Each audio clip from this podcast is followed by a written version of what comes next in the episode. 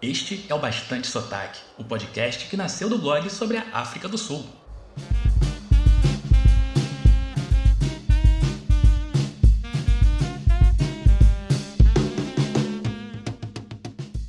Moluene, bem-vinda e bem-vindo ao episódio 6 do Bastante Sotaque. Eu sou o Pedro Leonardo e tô aqui para falar sobre tudo que faz o brasileiro descobrir e se apaixonar pela África do Sul.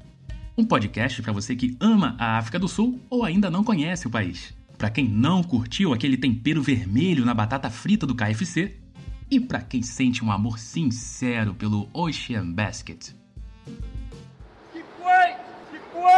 No programa de hoje,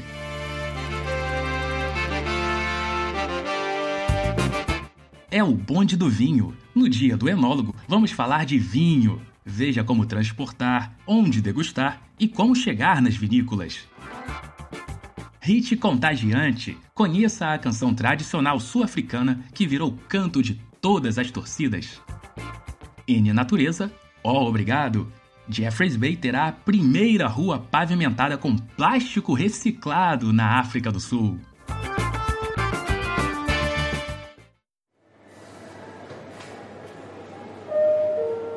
Você está ouvindo o podcast Bastante Sotaque.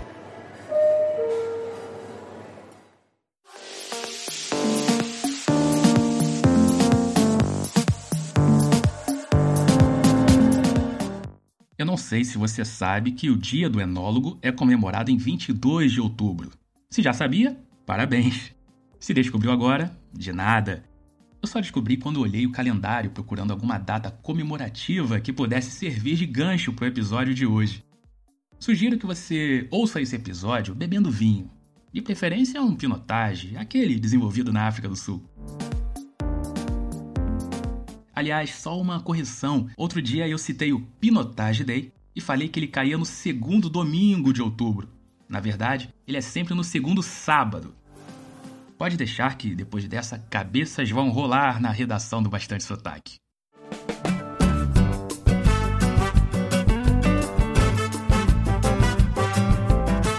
Bom, vou começar falando de algo que pode fazer parte do pré-viagem. É que lá na África do Sul você faz degustação de vinho, bebe vinho no almoço, bebe vinho no jantar, sonha com vinho. Naturalmente vai querer trazer algumas garrafas para o Brasil. Mas como trazer tudo sem quebrar? Há algumas semanas eu descobri uma tática para trazer vinhos da viagem, alugando aqui no Brasil uma mala própria para transportar vinhos. Eu vi essa novidade no perfil da Silvia do Girl Drinks World, que viajou para a África do Sul recentemente. Por isso, pedi para ela mandar um vídeo falando um pouquinho desse serviço da Rent a Bag. Eu postei lá no Instagram do Bastante Sotaque e você acha no feed e na IGTV. Além da velha tática de enrolar as garrafas em roupa suja, lá na África do Sul você encontra facilmente embalagens próprias para transportar vinho. Há capas com plástico bolha, bolsas e até uma embalagem de isopor. Na viagem do ano passado, embalei meus vinhos e savanas com plástico bolha e chegou tudo intacto aqui no Brasil. Sobreviveu até ao porradão daquela esteira do aeroporto de Guarulhos. Eu acho que quem me deu a dica do plástico bolha foi um vendedor da loja de vinhos ali do Waterfront, a Vaughan Johnson, ao lado da roda gigante. Qual é o bizu? Passar na agência dos Correios e comprar um rolo de plástico bolha, ou bubble wrap em inglês. Eu fui na agência do Waterfront, que fica no segundo piso do shopping principal, pertinho da loja Edgars.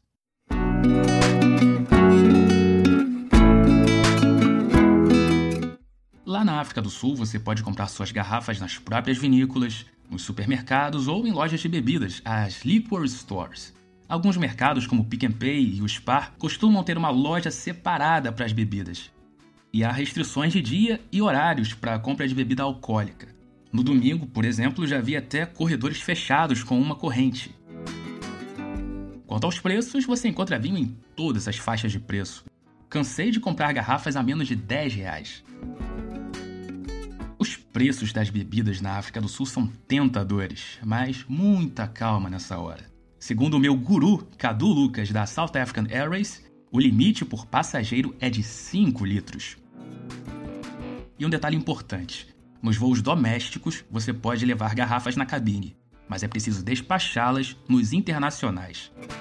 Então, se você pega aquele voo 7 da manhã em Cape Town, com conexão em Joanesburgo, tem que despachar os vinhos. Afinal, você só vai retirar a bagagem aqui em Guarulhos. Você está ouvindo o podcast Bastante Sotaque.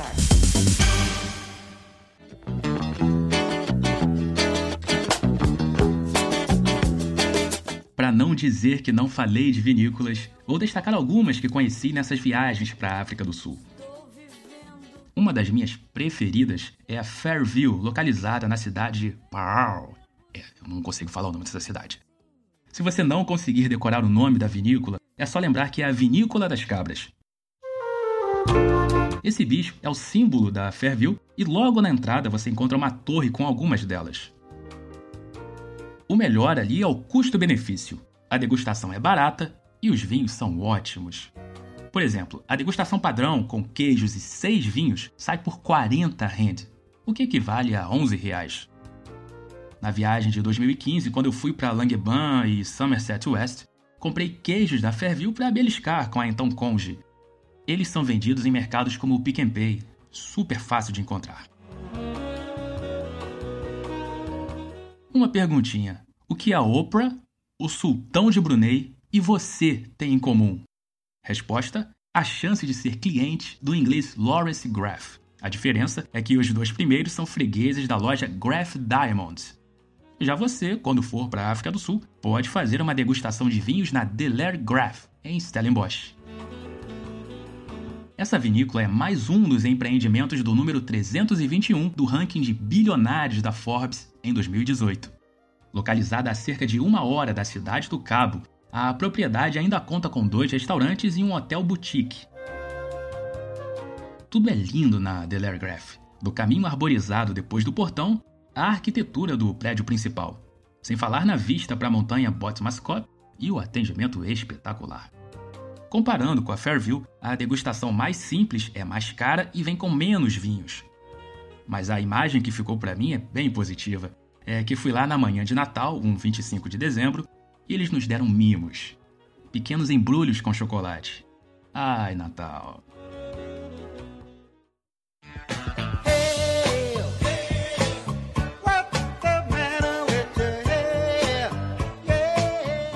Ai, como era grande! A gigantesca Gruta Constantia fica em Cape Town e é a vinícola mais antiga do continente, segundo o áudio do ônibus vermelho. Ela foi fundada por um holandês no século 17 e naquela época já fornecia vinhos para as cortes europeias. O lugar é muito grande. Lá é bom para comer, fazer piquenique, beber, passear. No caminho você pode até esbarrar com um babuíno comendo uvas.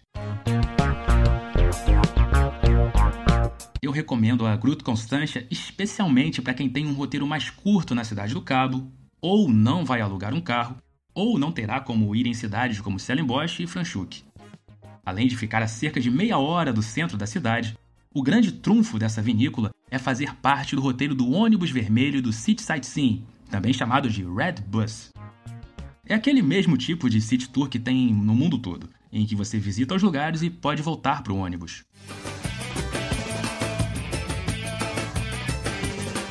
Constância é a parada 21 da Rota Azul.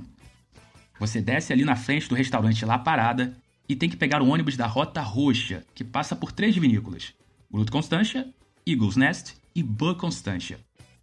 Como o embarque dessa Rota Roxa fica mais atrás, em frente à Bug Constância, logicamente você não precisa pegar um ônibus se for começar por essa vinícola.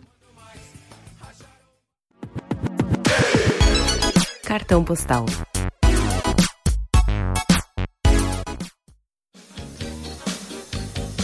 Você e eu. O cartão postal é o quadro em que eu e você, você e eu, trocamos ideias. Participe mandando sua mensagem para podcast@bastantesotaque.com. Conta pra mim de que cidade você é e onde ouve o podcast. No carro, no trabalho ou durante aquele date com uma pessoa do Happn que revelou ter oito anos a mais que no perfil do aplicativo. Mas nem isso foi um problema, porque o que tornou o encontro ruim foi o fato de a pessoa ser chata mesmo. Eu perguntei na story no Instagram qual era a sua vinícola favorita na África do Sul. O Diego Viegas, que mora em Cape Town, falou da Assara em Stellenbosch. Essa vinícola também é a preferida do Pedro Guilherme Dias.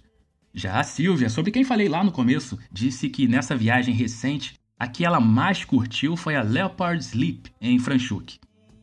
O Christian, canadense e torcedor do Botafogo, citou a Ruth Cabier, em Franschhoek. Já a favorita da Mariana Spolidório, da Newland Viagens, é a Borrendal, também em Franschhoek. A Lorena, que acompanha bastante sotaque há séculos, falou da Delegraph. E a Bárbara, a voz das vinhetas aqui do podcast, não lembra o nome da vinícola, mas disse que ela tem chitas ou guepardos e um santuário de aves. Outra que também tem aves e até uma exibição de corujas e águias é a Spear, em Stellenbosch. É a preferida do Gabriel Venturim. E como não há podcast sem a participação da Elisa Castro, eis a favorita dela, Rust and Vred em Stellenbosch. Segundo a Elisa, ela é subestimada, mas maravilhosa. You are listening to Bastante Sotaques Podcast. Eu sei que muita gente vai de carro para as vinícolas, não vou dizer que ninguém faz isso. Só que eu não sou maluco de recomendar que você beba e dirija. Ainda mais com as operações que a Prefeitura de Cape Town faz em estradas, estilo a lei seca do Rio de Janeiro. Alternativas: contratar guias credenciados ou motoristas locais. Um exemplo é o serviço da Cape Brasil, que tem conta no Instagram, arroba Cape Brasil, com Z, e é uma iniciativa do Simba, um motorista de confiança, muito solicitado por viajantes brasileiros.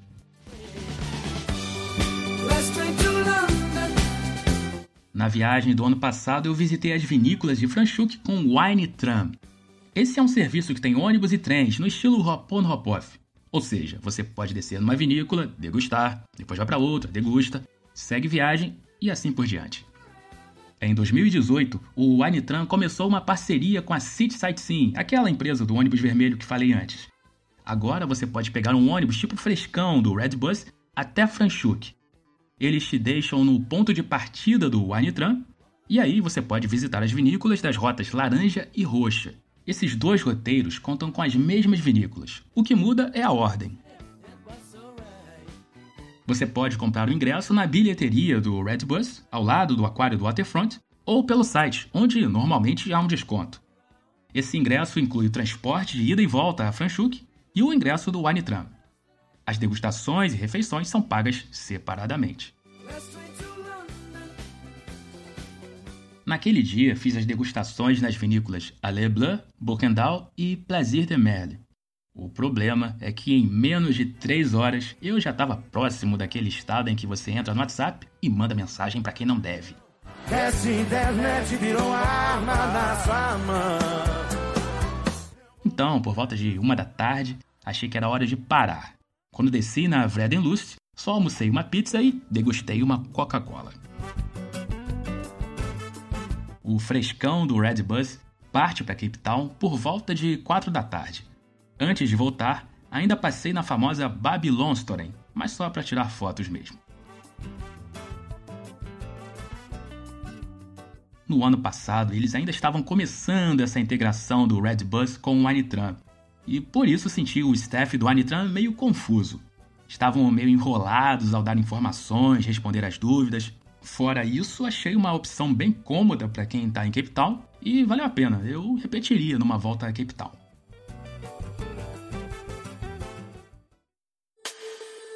Você está ouvindo o podcast Bastante Sotaque.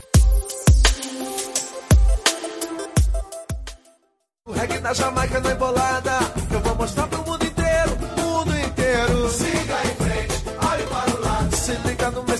Batida do cavaco. Já que falei de trem, acho que dá para fazer um link com uma canção bem tradicional da África do Sul.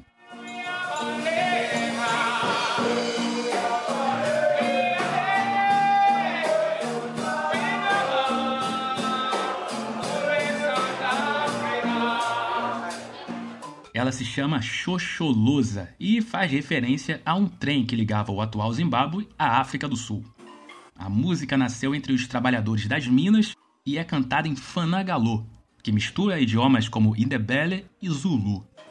Já o seu título, Xoxolosa, significa algo como siga em frente. Nos anos 90, essa música foi parar nas arquibancadas, virou canto de torcida no futebol e no rugby. Em 2014, ouvi Xoxolosa pela primeira vez em um estádio de futebol.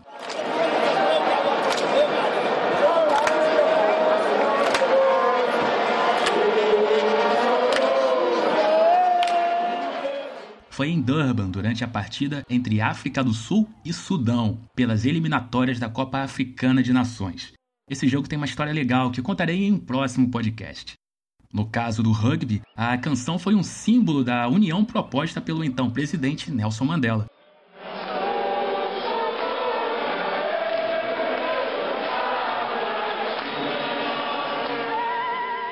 A África do Sul foi sede do Mundial de 95 e a torcida toda, brancos e negros, cantava essa música nas arquibancadas. There it is. François Pienaar. And Nelson Mandela is cheering along with the whole of the stadium. A sea of flags. Wonderful moment for the whole of South Africa. We hardly believed it could happen for them, but it has and now the celebrations, I'm sure, will go on for at least a week. Para saber mais sobre essa história, recomendo o livro Conquistando o Inimigo, de John Carlin, e o filme Invictus, de Clint Eastwood, que foi baseado nessa obra. Para ouvir outras versões de Xoxolosa, basta fazer uma busca no Spotify ou na plataforma de sua preferência. A que você vai ouvir agora é do Ladysmith Black Mambazo.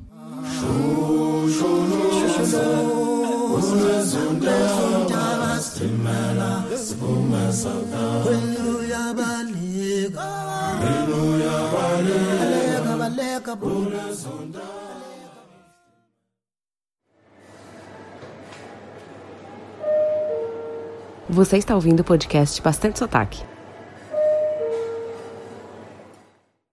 Jeffreys Bay começou as obras da primeira rua pavimentada com resíduos plásticos na África do Sul. Muzi Maimane, líder do partido do prefeito da cidade, disse ao canal ENCA que cada quilômetro de asfalto feito com essa composição usará uma quantidade de plástico equivalente a 1 milhão e 800 mil sacolas. Segundo a prefeitura, essa rua de plástico, como eles estão chamando, servirá como teste. Se der certo, a ideia é construir uma fábrica para a reciclagem desse material e produção do asfalto.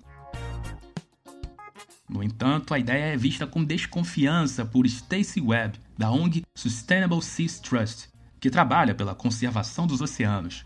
Em entrevista ao INCA, Stacy disse: Ainda não consegui encontrar estudos que mostrem se o asfalto vai se quebrar em microplásticos ou se esse material libera alguma toxina.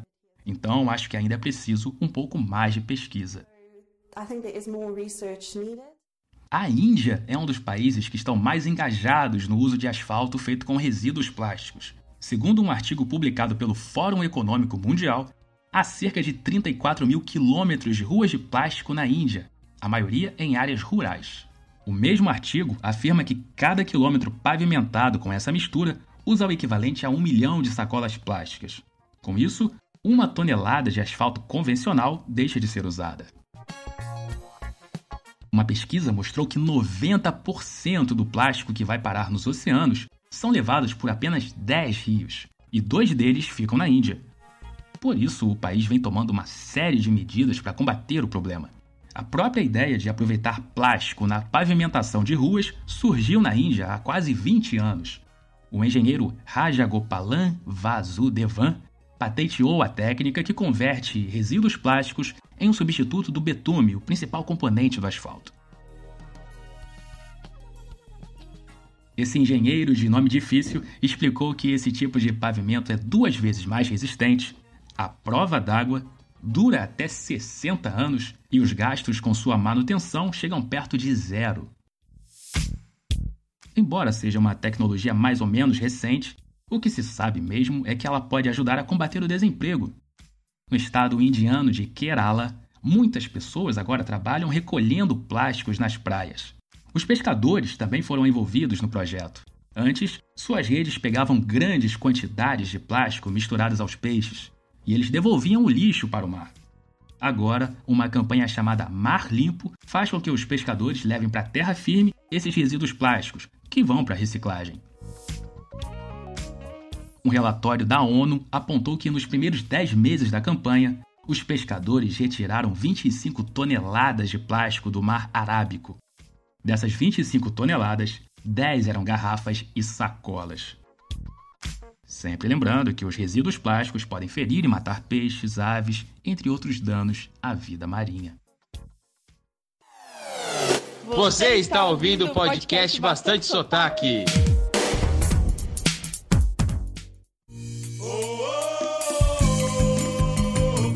Esse foi o sexto episódio do Bastante Sotaque. Obrigado pela paciência e pela audiência. O podcast está disponível nas principais plataformas Spotify, Apple Podcasts, Google Podcasts e muito mais. Também estamos no Deezer, mas ele demora uma eternidade para atualizar. Para conferir os nomes difíceis que falei neste episódio, visite bastantesotaque.com/podcast. Para saber mais sobre a África do Sul, veja o Instagram, o canal do YouTube e o blog, que tem mais de 170 posts. Fale comigo pelo e-mail podcast@bastantesotaque.com. E por favor, não mande nudes, mande mensagem. Nos vemos na próxima terça. Tá certinho?